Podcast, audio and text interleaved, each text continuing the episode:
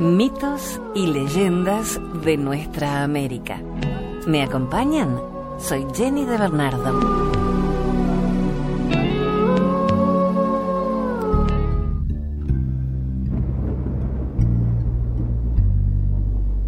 La flor pasionaria o mbucuruyá es una especie clasificada como trepadora.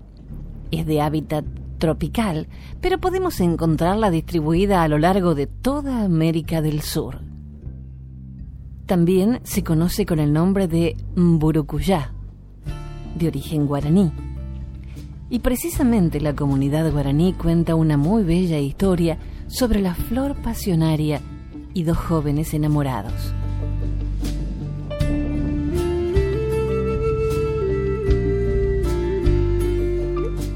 La leyenda cuenta la historia de amor entre una joven española que había arribado a las tierras guaraníes en la época de la colonia, acompañando a su padre, un estricto capitán de la flota europea, y a un nativo aborigen que trabajaba las tierras del capitán y que la llamaba cariñosamente en Burucuyá a su amada. Los jóvenes amantes se frecuentaban en secreto cuando el sol se ocultaba, ya podía escapar de la atenta mirada de su padre. Ambos jóvenes se escabullían furtivamente hacia la selva, donde podían ser libres y amarse lejos de prejuicios y prohibiciones. Sin embargo, como era común en esa época, el padre de Mburucuyá tenía otros planes para su joven hija y arregló el matrimonio de la española con un comandante de alto rango de la tropa europea. La doncella temió perder a su verdadero amor, por lo que se negó al arreglo hecho y desató la ira del viejo capitán. Desde aquel momento, los encuentros entre la doncella y su amado comenzaron a ser cada vez más esporádicos y riesgosos, pues la joven sabía que su padre jamás aceptaría la unión de su hija con un hereje enemigo. En uno de estos últimos encuentros, el joven aborigen obsequió a su amada en una pequeña flecha de afilada punta de piedra, adornada con plumas que había fabricado con sus propias manos especialmente para ella. La joven guardó la flecha en uno de los pliegues internos de su vestido para estar siempre cerca de su amor. Una tarde el capitán comenzó a sospechar de las extrañas y largas ausencias de su hija y duplicó la vigilancia, obligando a la joven a permanecer dentro de las paredes de su hogar sin poder salir a los rutinarios encuentros con su amado. Con la caída del sol, el joven guaraní se acercaba, escondido entre las sombras, hasta la ventana del cuarto de Mburucuyá y esperaba en vano a su doncella. Llevaba consigo su rústica caña de flauta, con la que entonaba unas suaves melodías para recordarle a su amada que él seguía esperándola. Noche tras noche, la joven española escuchaba estas melodías de amor dedicadas a ella, hasta que finalmente una tarde se dejaron de oír. La joven se pegaba a su ventana intentando distinguir entre los cientos de sonidos de la selva las notas de amor que le dedicaba su enamorado. Pero en vano. Su amado ya no estaba allí. La doncella sucumbió entonces ante la angustia y la desesperación de no saber qué había sucedido con su amante. Su piel se volvió pálida, sus ojeras se acentuaron y ya no pronunciaba palabra alguna. La tristeza y el dolor la envolvieron por completo. Al fin, una tarde, Burucuyá escuchó pasos y sonidos de alguien moviéndose por entre los matorrales, debajo de su ventana. Esperanzada y sin importarle la vigilancia que había puesto su padre, abrió la ventana y se escabulló hacia las afueras para encontrarse con su amado. Sin embargo, se cruzó con una vieja india que se presentó como la madre del joven amante de la española. La mujer, conocedora del amor entre los jóvenes, se había acercado a narrarle el trágico final que había sufrido su hijo. El capitán había descubierto al aborigen bajo la ventana de la habitación de su hija, al oír las melodías que entonaba con su flauta y al entender que aquel era con quien se frecuentaba, había mandado a sus hombres a acabar con su vida. Devastada, la joven le pidió a la mujer que la llevara a ver el cuerpo de su amado, por lo que la vieja india la condujo hasta un claro en la selva, donde descansaban los restos del joven guaraní sobre un colchón de hojas. Enloquecida de dolor, Burucuyá cavó una fosa en la tierra con sus manos y depositó el cuerpo inerte de su amor en ella. Se recostó sobre él y tomando de entre su vestido la flecha que le había obsequiado su amor tiempo atrás, se quitó la vida clavándosela en el corazón. La vieja india enterró los cuerpos de los enamorados en aquel claro, en el medio de la selva. Y tiempo después, al visitar la tumba de su hijo, descubrió asombrada que del centro de la sepultura brotaba un tallo verde y delgado. Con el paso del tiempo el brote creció y se transformó en una gran enredadera nunca antes visto por los nativos del lugar. Y la llamaron Mburucuyá, en honor al amor entre los jóvenes. Como la flecha clavada en el corazón roto de la joven española, la enredadera dio flores con pétalos similares a plumas y frutos con pulpa roja como la sangre. Los actuales habitantes de la selva guaraní sostienen que la flor de la pasionaria muestra las características de la pasión de Cristo, porque Jesús aprobó el sacrificio del amburucuyá por su amor guaraní.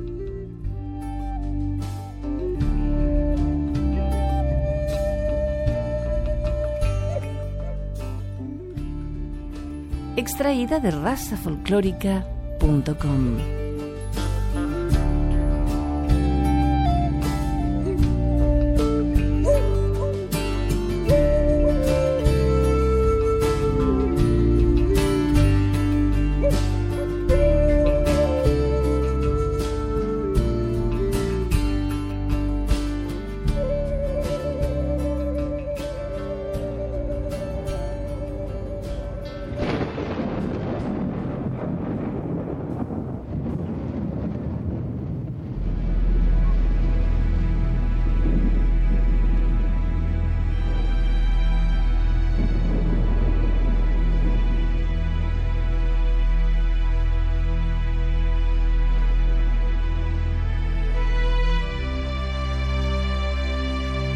con las luces del cielo. Una leyenda mocoví.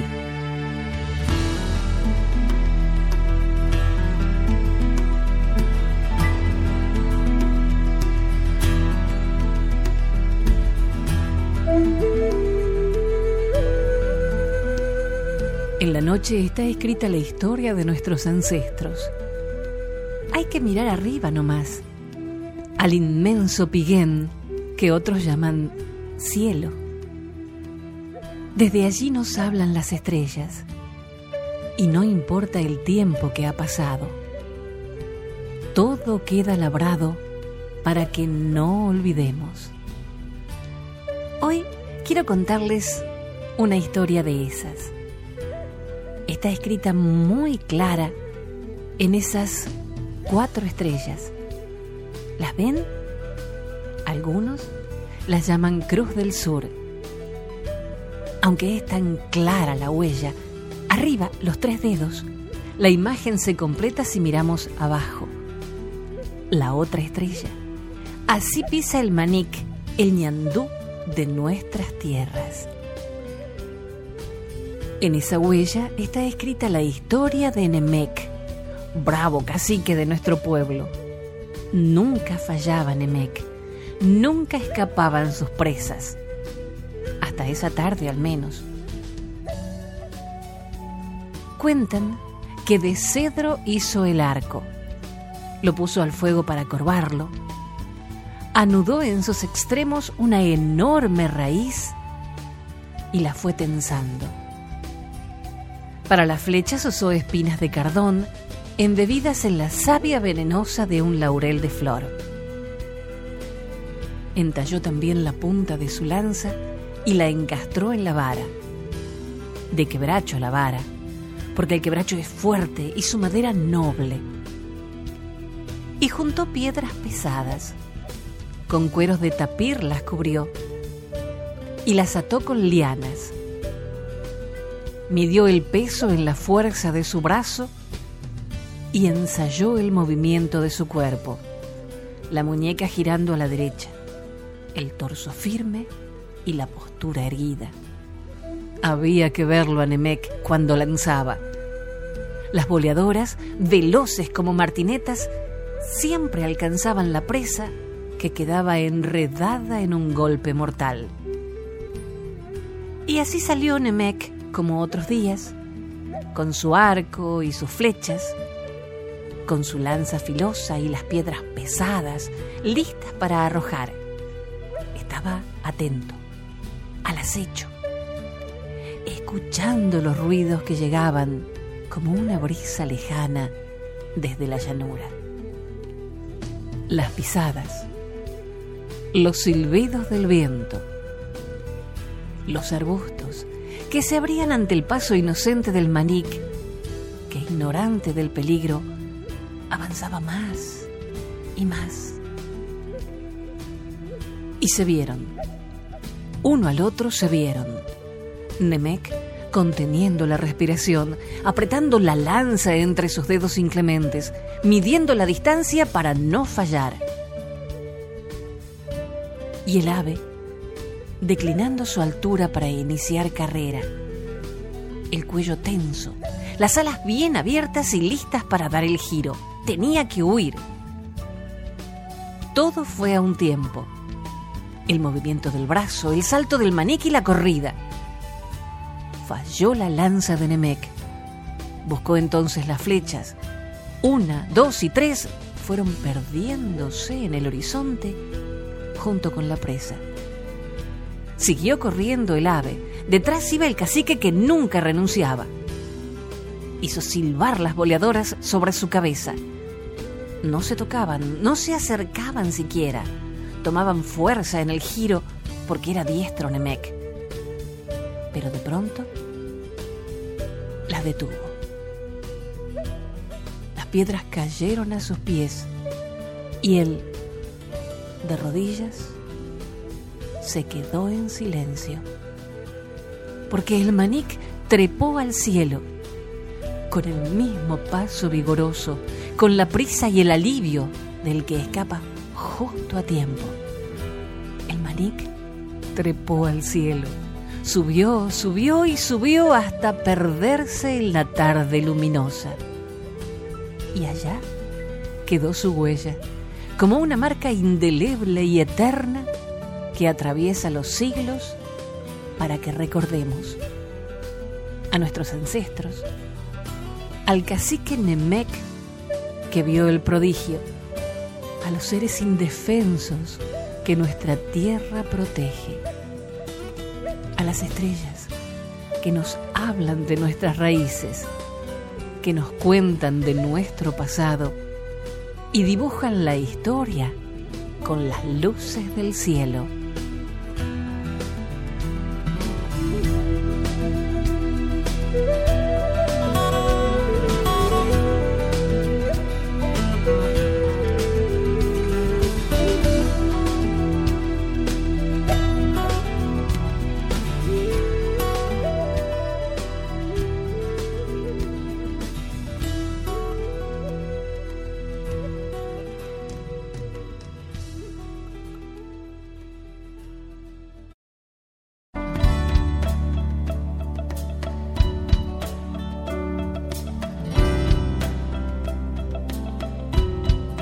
Leyenda de la Quereminca o la calandria.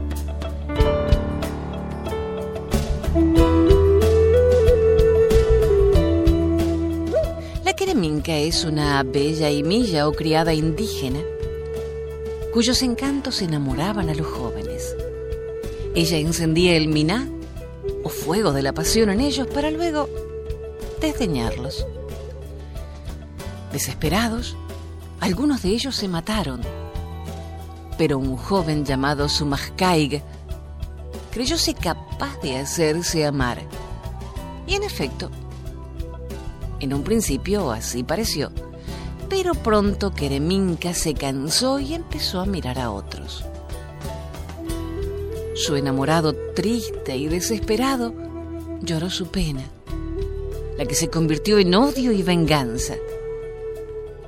Invocó a Illaepa y a todas las fuerzas ocultas para vengar su amor. Y el castigo bajó. Kereminka fue convertida en ave, tan canora como bella había sido y con un poder de imitación especial, pues imitan las queremincas el canto de todos los pájaros y todos los rumores de la selva. Cuentan los amautas, los maestros, que en el fondo de un precipicio, cerca de una montaña, hay un lago de color rojo como la pasión que la himilla despertaba en los hombres y el viento llevaba hasta Quereminca las voces de los suicidas que reclamaban su presencia. Pero a cada queja de amor ella contesta, Utam Utam Nishtita.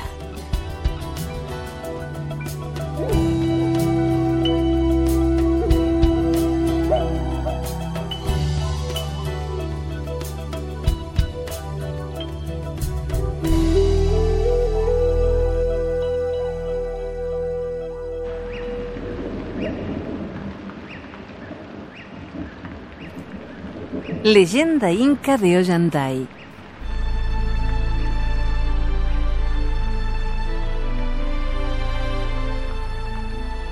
Jugarse por amor no es algo que siempre traiga buenos resultados, y la leyenda de Ollantay con Cuiliur es muy triste, porque ambos se amaban, se amaron desde que se vieron por primera vez. Él tenía que pedir un deseo al Inca, y no dudó en pedir a su hija Cuiliur ya que tenía el nombre de una estrella, una mujer hermosa que dio todo con tal de quedarse con el amor de su vida. Pero jamás podrían llegar a estar juntos un hombre de la tierra con una mujer del sol. Sucedió como castigo para poder alejar a los enamorados que nunca estarían juntos. El hecho de que ella deba estar encerrada sin poder salir para nada de un templo en donde estaba cuidada, y al mismo tiempo había otras mujeres que daban su vida para poder adorar por siempre a un único amor, el sol. Las leyes de los incas son muy estrictas en este tipo de cosas, pero ellos no podían decirle todo esto a sus corazones y por eso es que huyeron juntos. Poco tiempo duró la aventura de Ollantay con su amada, porque los encontró la gente del Inca y los llevaron frente a sus ojos para que los pudiera castigar como correspondía según la ley.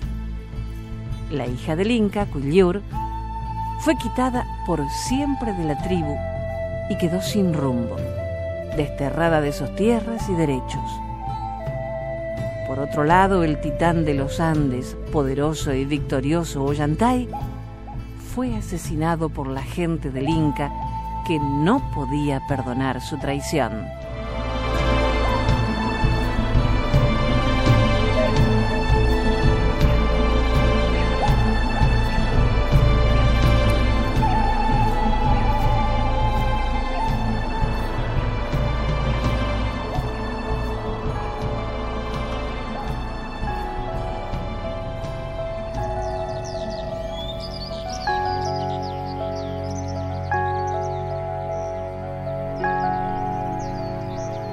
El mito inca de la creación.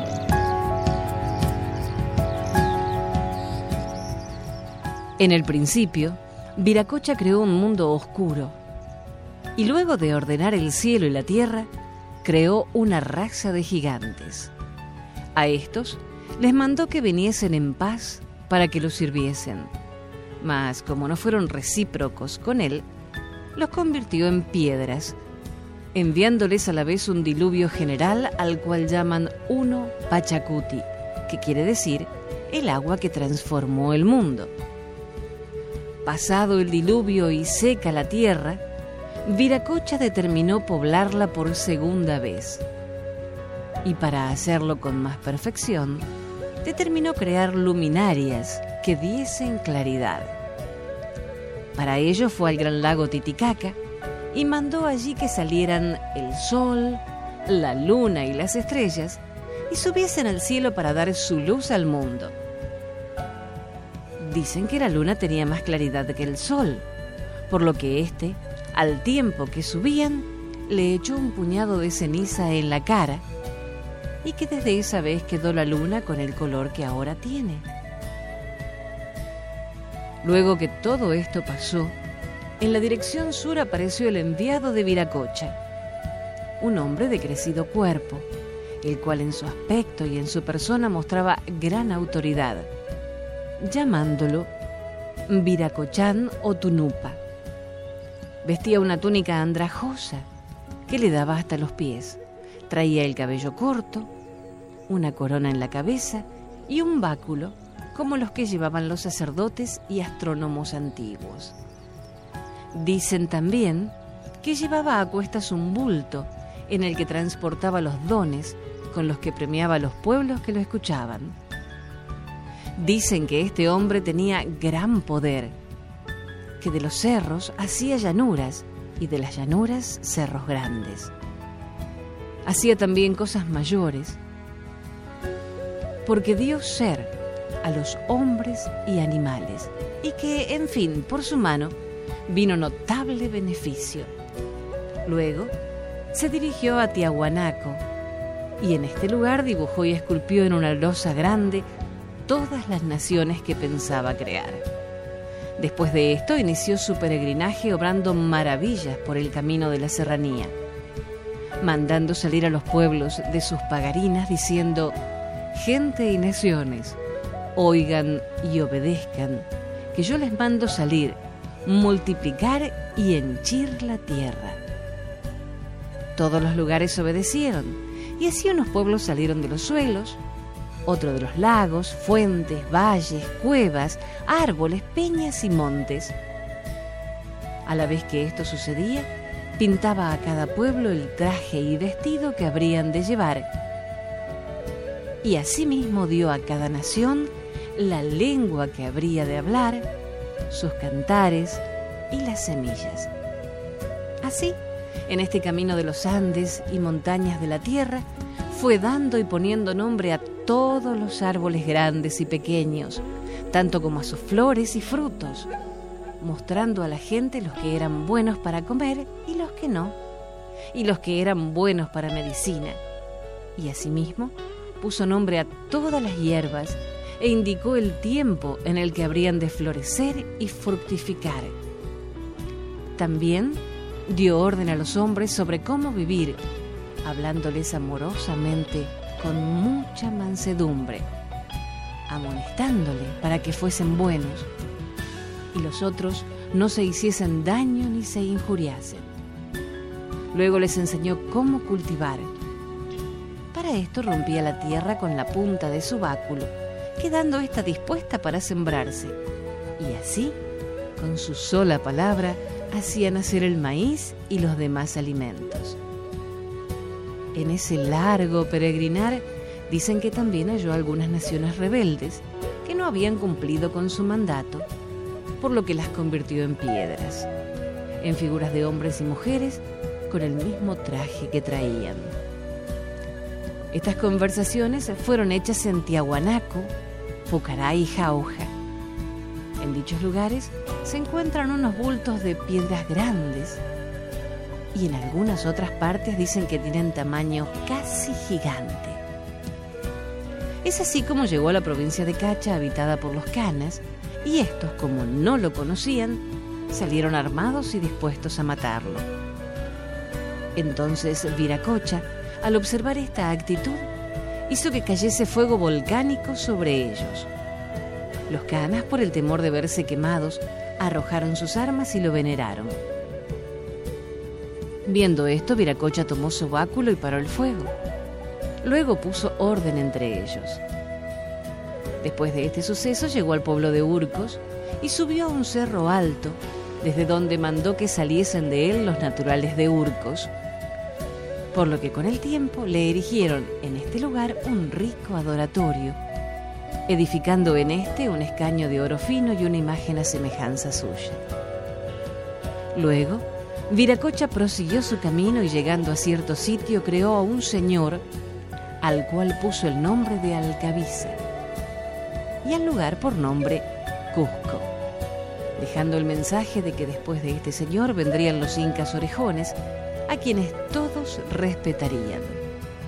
A este Viracocha los pueblos lo llaman también Tunupa, Tarapaca, Viracochan, Pachayachicachán, Bichaycamayoc, Camayoc, Pachacán, que quiere decir el enviado de Viracocha. Su fuente, el predicador, el encargado del presente o el conocedor del tiempo. Dicen que Viracocha se dirigió al pueblo del Curaca Apotambo, señor de Tampu, Tambo u Ollantaytambo, a donde llegó cuando se celebraban unas bodas. Fue en esas circunstancias que el curaca escuchó sus razonamientos y predicamientos con mucho amor, mas su pueblo no lo hizo por lo que Viracocha los reprendió con amor afable. Luego de esto, en un gesto de reciprocidad, entregó el báculo que portaba, en el que se encontraban grabados todos sus conocimientos al curaca Apotambo. Pasado esto, en memoria de Viracocha, labraron una montaña a imagen y semejanza suya, a la cual veneraron muchísimo. Luego este Viracocha prosiguió su camino haciendo sus obras hasta que llegó a la línea equinoccial cerca al Ecuador, donde queriendo dejar esta tierra, informó a la gente sobre las muchas cosas que habrían de suceder.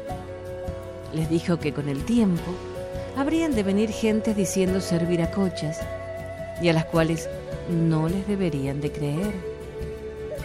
Dicho esto, se metió al mar, caminando por sobre el agua como si fuese su espuma. Dicen que pasado el tiempo y luego de que el pueblo de Tambo, Tambo floreció, gracias a los conocimientos dejados por el Viracocha, el báculo dejado por él se transformó en oro fino en el momento en que nació uno de los descendientes de Apotambo, llamado Manco Capac, quien vino a ser el primer inca. Y con este báculo de oro pasados los años, se dirigió a las partes altas de una serranía para fundar la que con el tiempo sería la capital del imperio de los incas, el Cusco.